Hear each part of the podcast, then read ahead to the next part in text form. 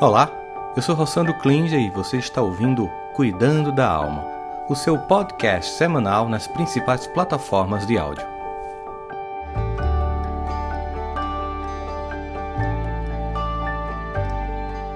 Sejam todos muito bem-vindos ao nosso Cuidando da Alma de hoje. De onde quer que vocês falem, é muito comum nós começarmos o nosso ano sempre com aquela ideia de planejamentos e mudanças, ciclos, que são é, simbólicos que realmente guardam uma força muito grande.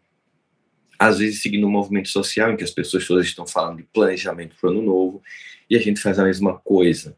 Então, nosso cuidando da alma de hoje é como fazer e o mais importante, manter uma resolução de ano novo. Porque fazer a gente faz, manter aqui é a grande questão para todos nós.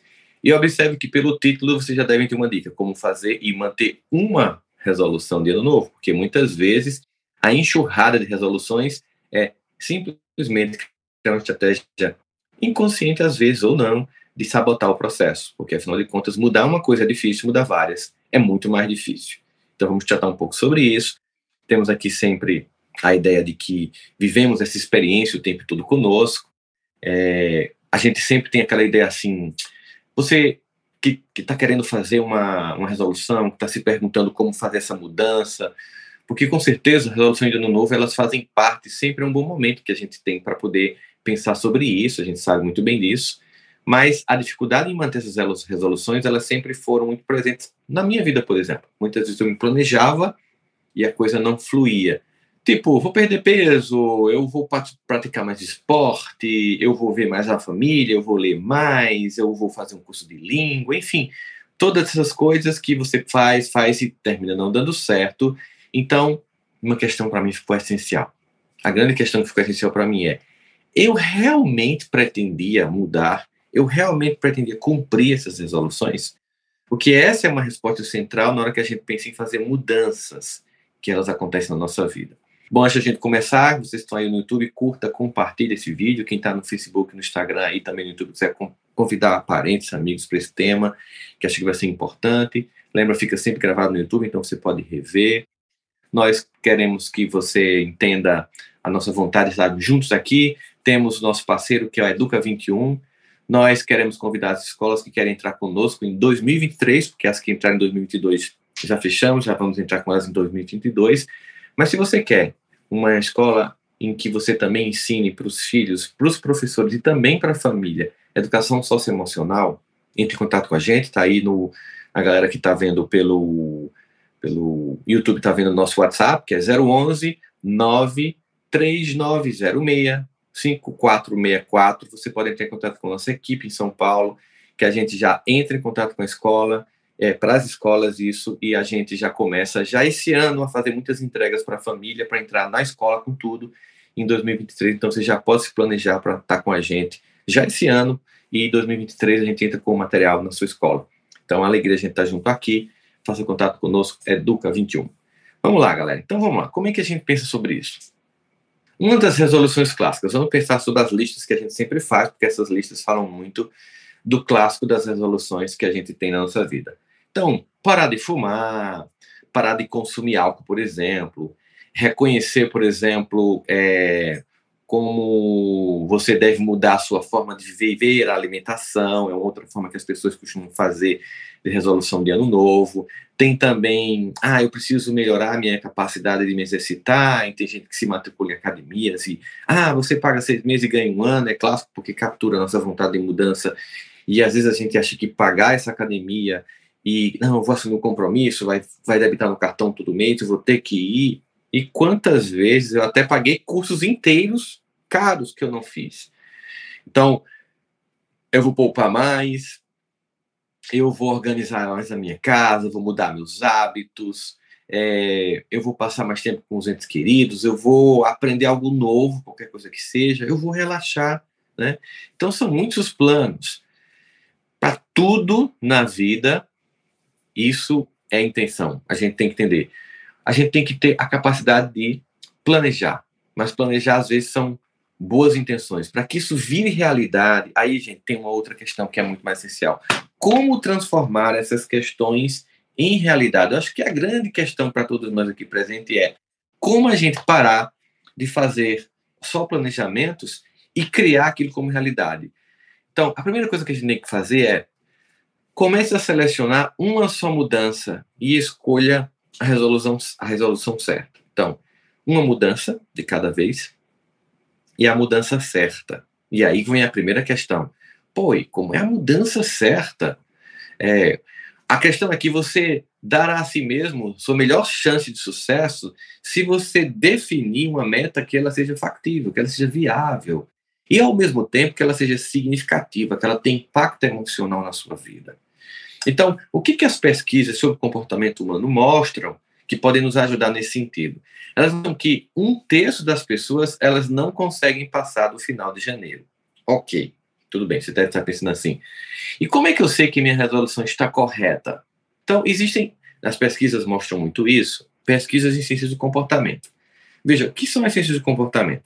Todo o ramo da psicologia, da psiquiatria, da neurologia, juntas formam esse grande guarda-chuva das ciências do comportamento. Elas fazem muitas pesquisas em várias áreas e chegam a elementos muito comuns. E esses elementos nos ajudam. Muitas vezes possa ser que não seja aplicado à sua vida, mas nos ajudam a nortear como é que a gente faz essas escolhas. Então, como é que eu sei que a minha resolução está certa? Então, tem três elementos que fazem parte daquilo que a gente chama de uma meta que pode dar errada. Evitando esses três elementos, você se aproxima de uma resolução que tem tendência de ser mais correta. Quando é que é errada a minha meta? Bem, ela é errada quando ela não vem de dentro de mim. E uma vontade interna muito forte. É a meta que uma outra pessoa estabeleceu para mim. É, tipo, é, ou tipo uma moda. Ah, eu vou jogar beach tênis. Agora é uma moda no Brasil, em todo canto tem quadra de beach tênis. Então, você quer jogar beach tênis mesmo, é uma coisa interna, porque tá todo mundo jogando beach tênis, você resolveu jogar. Ou então porque tá todo mundo dizendo na sua família que você tem que perder peso, e você tem que perder peso, mas não é uma convicção sua. É uma exigência social, por exemplo.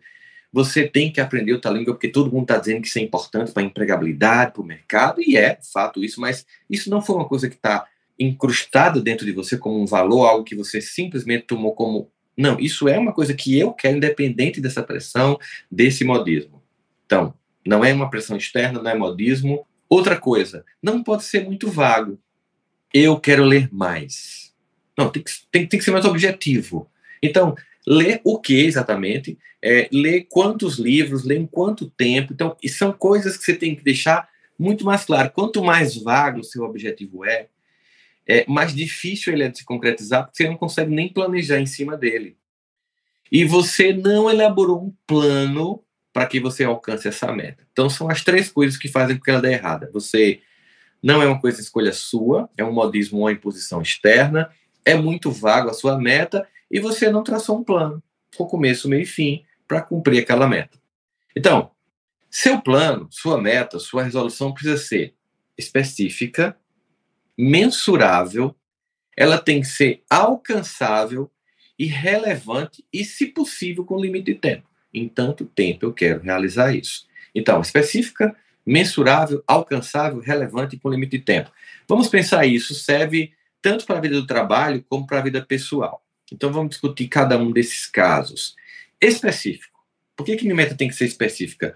Ela tem que ter uma clareza, isso é essencial. Não dá para dizer que quero aprender inglês esse ano perder peso. Seja específico. Quero seis meses, em seis meses, perder, sei lá, 10 quilos. Eu quero, em seis meses, estar compreendendo, por exemplo, um texto pequeno em inglês, ou então até aprendendo a ler um texto, ou escutar uma, uma TV em inglês e entender parte da série sem olhar para a legenda. Eu tenho que estabelecer algo que seja exatamente específico. A minha meta tem que ter uma especificidade muito significativa.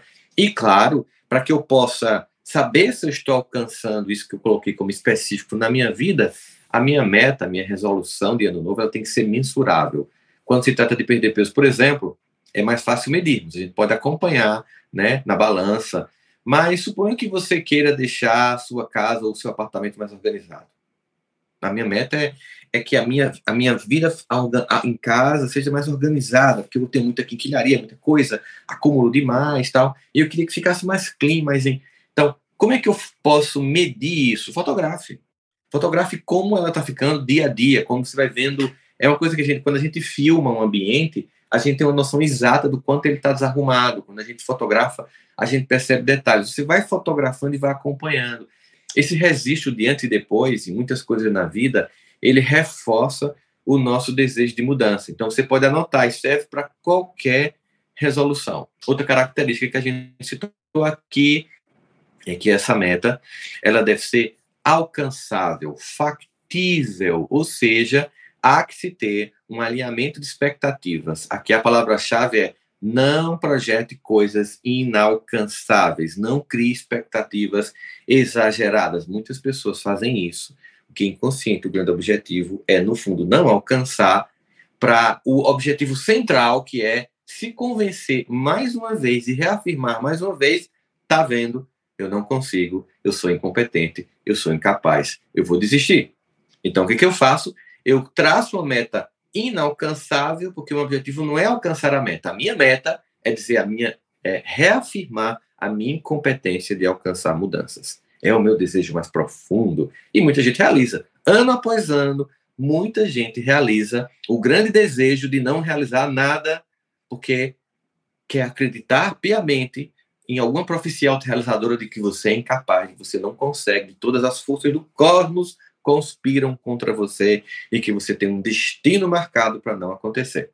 Então, quando colocamos metas altas, a tendência de frustração é grande e isso termina afetando outras áreas da vida, porque na medida que eu não alcanço, por exemplo, nessa área aqui, que eu não consigo realizar, vai me dando uma sensação de que eu chamo de efeito metástase, certo? quando o câncer espalha de um órgão para o outro, vai dando um efeito metástase, então tudo não vai funcionando tudo, é, a vida relacional não vai funcionando, a vida afetiva não vai funcionando, você vai contaminando as outras áreas da sua vida por ter traçado metas absurdas para você. Então, em vez de planejar como fico daqui a 10 anos, que tal você poupar uma quantia? É, é, como é que eu vou ficar rico em 10 anos? Muita gente, ah, eu quero ficar rico em 10 anos. Em vez de planejar, eu quero em 10, 10 anos estar rico, ou já livre, aposentado, vendo renda, por que então não planejar como você poupar?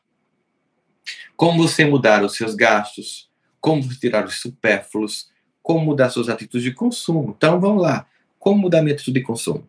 Então, eu faço isso. Depois, como tirar supérfluo? Isso para quem pode, gente. Porque tem gente que o que tem, o que ganha mal, dá para se alimentar. Essa é a realidade de muitas pessoas, infelizmente. Mas, se você pode, então, como eu vou fazer um corte de supérfluos? Como eu vou investir naquilo que é necessário? como eu vou tirar coisas que não estão acrescentando. Em vez de fazer aquele planejamento lá no final, vamos escalonar essa questão. Outra coisa importante que a gente falou aqui é a relevância. Então, se faça essa pergunta antes de tudo: o que você pediu para mudar realmente é importante para você? É uma coisa que você mesmo quer? Você irá se mover em direção a essa meta pelos motivos certos?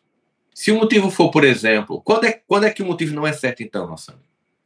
Quando é que o motivo não é certo para que a meta não seja alcançada? Eu vou dizer para vocês. Por exemplo, se o motivo que faz você querer mudar em janeiro alguma coisa na sua vida é a inveja que você está tendo de alguém, por exemplo, ah, que eu vi o carro do outro, eu vi o apartamento do outro, a casa do outro, eu vi a vida do outro, eu, mesmo que seja no Instagram. E aí, por causa disso, eu quero mudar, porque eu quero ano que vem eu estar em Paris, eu quero estar em Nova York.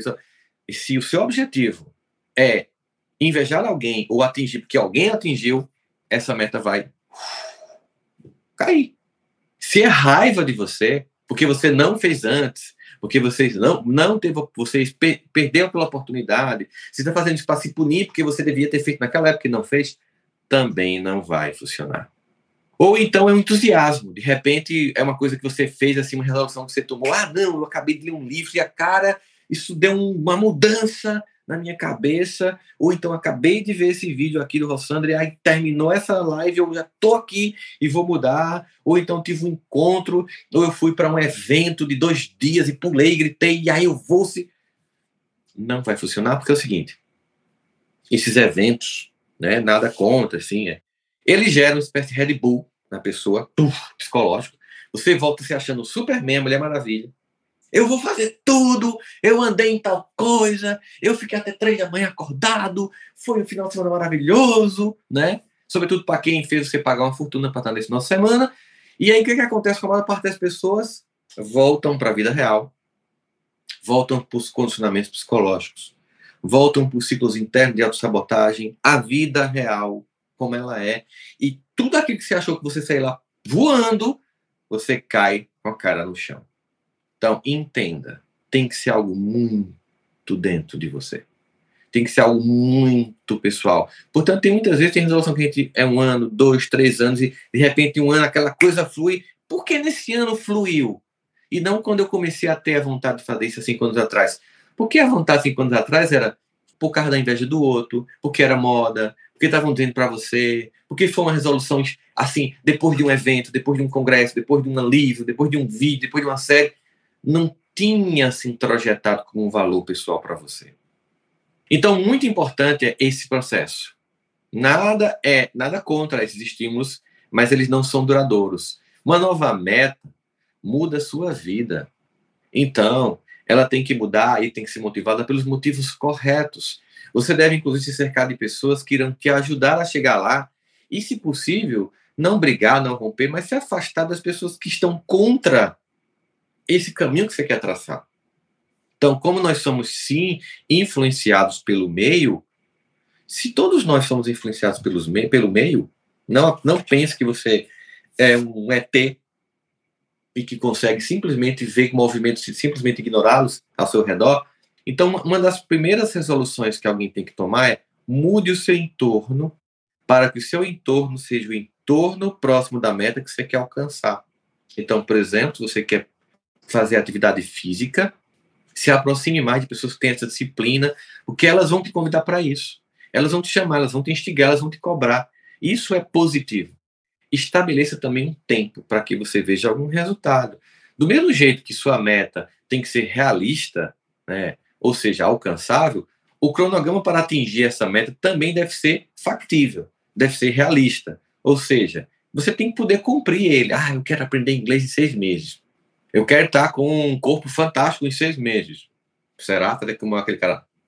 Cara, isso não é assim que funciona. Então, um crono, uma meta factível versus um cronograma factível. As coisas são feitas de conquistas que vão se somando. Então, isso me fala de dividir aquela meta em etapas para que possamos atingir.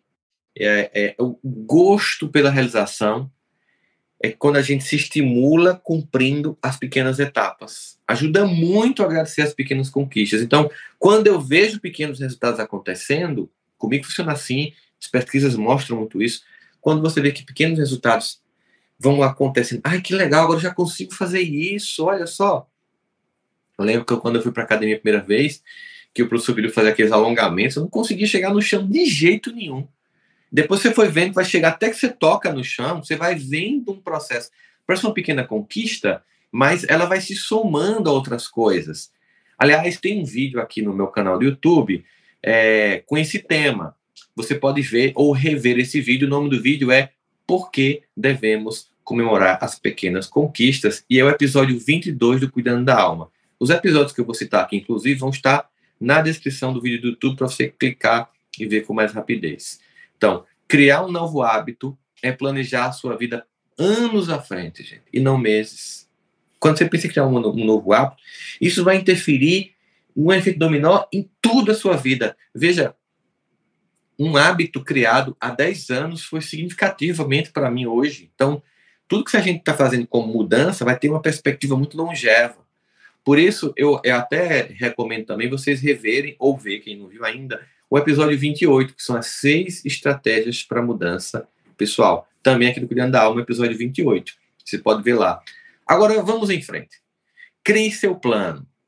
Os sonhos, eles não caem em árvores, precisam ser planejados, nutridos, precisam ser colhidos no tempo certo. Então, se seu plano é algo que você precisa fazer, reveja os obstáculos que encontrará ao longo do caminho. Conte com isso. Então, eu preciso planejar, mas eu sei que muitos obstáculos vão acontecer. E você conhece uma parte desses obstáculos.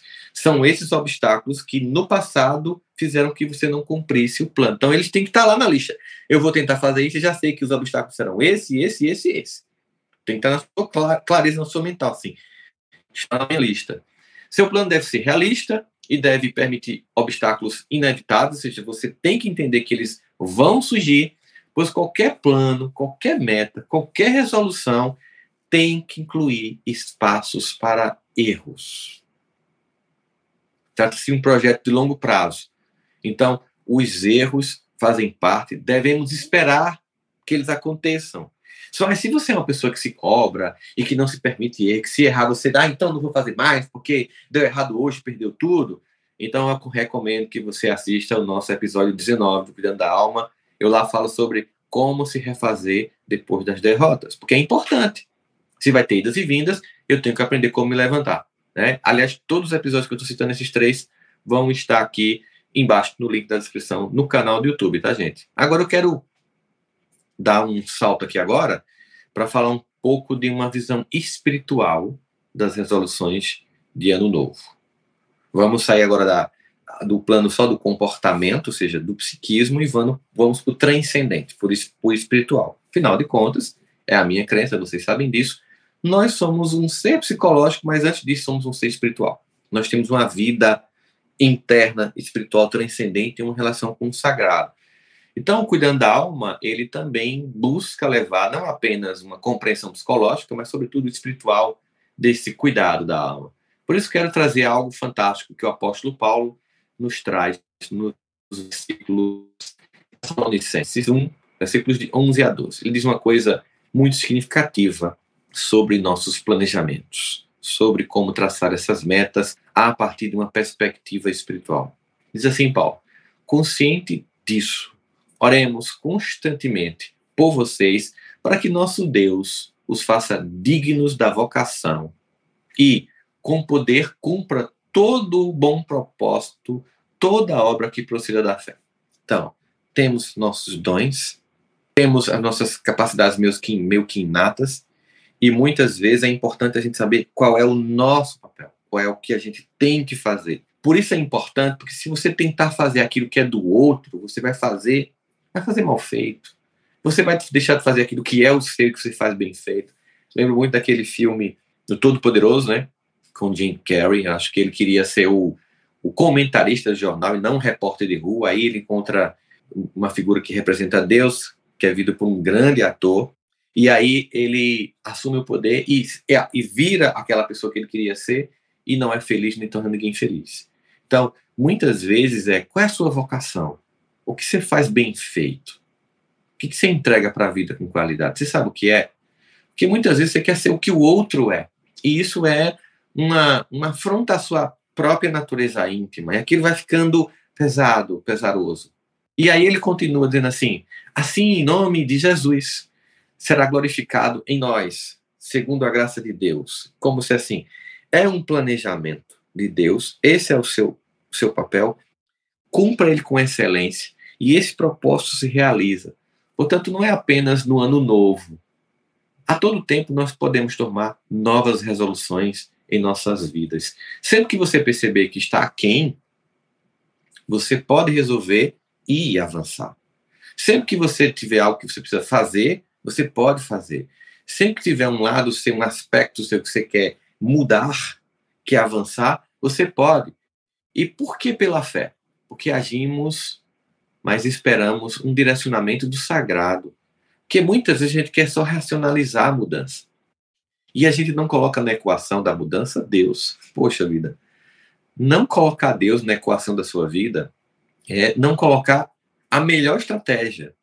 Então, é, basicamente, eu sempre, particularmente faço assim, eu sempre penso no que eu desejo fazer e primeiro eu faço uma pergunta muito íntima. Se isso tiver relacionado ao que tem como planejamento para a minha vida, me mostra com clareza, se não, tira de letra para que eu perceba que não tem nada a ver aquilo ali, que eu mude logo o foco e volte para o que é essencial. Porque muitas vezes nós somos advertidos contra nos apegarmos muito a planos, a gente se fecha tanto a um planejamento que esquece que nem sempre é assim, a vida pode ser muito surpreendente, ou o planejamento que Deus tem para nossa vida não é aquilo que a gente está planejando. E aí as pessoas pensam, mas como é que eu vou saber isso? desenvolver essa intimidade, esse relacionamento, essa conversa com o sagrado, com Deus, que as pessoas pensam que é uma coisa muito ritualística, é conversar. Ah, pô, eu tô querendo isso, pensa assim. Se for, se tiver sentido, se vibrar algo que está relacionado com o que você projetou para fazer, eu sei que geralmente isso fica mais simples. Quando não, eu peço mesmo, se não for, trava mesmo, tá? Dá uns sinais assim que, ó, não é por aí. Tem uma passagem em Provérbios, Provérbios 16, 9, que diz assim: Em seus corações os humanos planejam seu curso, mas o Senhor estabelece seus passos. Então, existe um planejamento que é meio de Deus. Se o meu for em desencontro com esse, que ele não aconteça. É a minha visão, tá? Que ele não aconteça. Que aconteça o que tem como expectativa, aquilo que tem em relação com o que Deus planejou. As expectativas, elas são coisas muito poderosas e planejamento é uma forma de sabedoria, mas temos que perceber que a jornada com o sagrado, com o espiritual, com Deus em nossa vida, ela é cheia de surpresas, interrupções e reviravoltas incríveis. Temos que ajustar nossas expectativas neste mundo. Deus pode estar planejando algo muito diferente do que a gente pensava. Aí você deve estar pensando, ah, você não leu Mateus 7, do versículo 7 ao 11. Você tivesse lido, você ia entender que o que eu pedir, ele vai dar. Porque assim, ele vai dar o que eu pedir. Porque lá em Mateus, Jesus diz assim: pedi e dar-se-vos-á. Buscai e acharei. Batei e abre-se-vos-á. Pois tudo que você pede, recebe, o que busca, encontra, e quem bate, abre-se-lhe-á. Ou qual dentre vós, homens, que, porventura, um filho lhe pedir um pão, dará pedra? Ou que pedir, por exemplo, um peixe, vai dar uma cobra, uma serpente? Ora, se vós, que são pessoas comuns, falhas, vocês vão dar o filho que tem de melhor, imagine o vosso pai que está no céu. Aí você pensa, então eu posso pedir o que eu quiser. Acho que não tem que ter esse alinhamento com a expectativa de Deus, não. Porque assim, eu pedir, eu vou ser atendido. Se eu bater, eu vou alcançar. Até tem um cuidando da alma, que eu não lembro qual é agora, que eu faço sobre, que numa tradução mais, mais literal é bata até abrir, peça até alcançar. Mesmo assim, alinhado com as expectativas. Para você que está só lembrando de Mateus 7, do 7 ao 11, que tal tentar lembrar também de Tiago, lá no capítulo 4, verso 3, quando diz assim: quando você pede, não recebe, porque pede com motivos errados, para que gaste o que recebe com seus prazeres. Ou seja, entenda. Não leia apenas o que você quer entender, que satisfaz o seu desejo infantil. Tenha uma visão ampla da relação com Deus. Um pai responsável também não dá a um filho aquilo que pode. Imagine então Deus. Então, qual é o real motivo por trás da sua resolução de ano novo? Está em busca de algo espiritual transcendente, algo que vai impactar a vida das pessoas também, vai torná-las mais felizes, ou é apenas um desejo egoísta? É preciso ter um discernimento para que a gente possa saber a diferença entre aquilo que Deus tem como projeto na nossa vida e o que a gente tem, que nem sempre está em relação com aquilo que Ele quer. Então sigamos com Ele, não só em janeiro, mas em todos os dias e horas da vida, em todas as decisões, do seu jeito, do seu modo. Não tem uma fórmula, gente. É uma conversa. Eu converso, amanhã esse dia, cuidando da amanhã esse domingo, né? Eu faço um pouco de exercício na varanda, vejo o sol, vou fazer café, começo a ver uns vídeos de coisas que eu gosto de escutar, e depois eu vou lá, penso aqui no tema, que no caso eu pensei ontem no tema, e vou aqui pedindo inspiração. A vida é uma vida que é, contar com Deus é um privilégio, abrir mão desse privilégio é ingênuo. Eu sei que tem quem não acredita em Deus. Ok, respeito. Mas como eu acredito, e eu sou muito assumido nisso, eu quero que vocês entendam que esse, todo esse planejamento, que seja factível, que seja viável, que tenha prazo, que tenha meta, se ele coincide com aquilo que Deus planejou, isso vai acontecer com uma fluidez e uma leveza impressionante. Isso não quer dizer que não tenha o nosso esforço pessoal. Há que se ter sim esforço pessoal. Mas a gente sente a facilitação. É incrível porque quando isso acontece, você sente que as coisas vêm até aquilo que você ainda nem tinha começado, a coisa começa a fluir.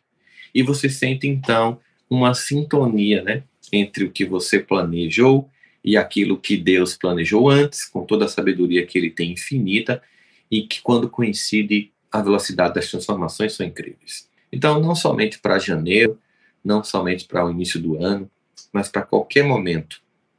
Planejar com assertividade, raciocínio, lógica, prazo, mas, sobretudo, levando em consideração essa ajuda dos universitários, que no caso aí é a ajuda do grande universitário, criador do universo, ajuda a nossa construção e a consolidação dos nossos projetos. Então, lembrando aqui de Salomão, vamos pedir sabedoria para que a gente possa interpretar o planejamento de Deus em nossas vidas. Isso vai fazer com que as coisas fluam com muito mais tranquilidade e serenidade. Nos vemos domingo que vem. Um beijo no coração de vocês. Hoje, à tarde, sim, sempre tem o, é, o, o programa da CBN Brasil. Eu vou estar lá no Divã de Todos Nós. É sempre às 1h10, a partir de 1h10. Você pode assistir no podcast CBN, ou você pode assistir ao vivo no YouTube da CBN, ou na Rádio CBN, ou então acessar pela Google Play. É uma alegria estar com vocês. Um beijo no coração. Nos vemos domingo que vem.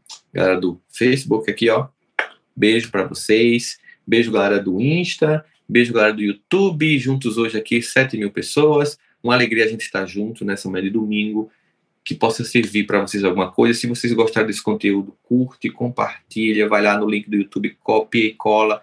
Coloca lá no grupo da família para ajudar a galera que está querendo fazer mudanças significativas na vida.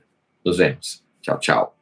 Espero que você tenha gostado do nosso podcast de hoje. Este conteúdo é transmitido ao vivo todos os domingos às 10 da manhã pelo meu canal do YouTube. Trouxemos este conteúdo para as plataformas de áudio para que você possa continuar cuidando da alma durante a semana.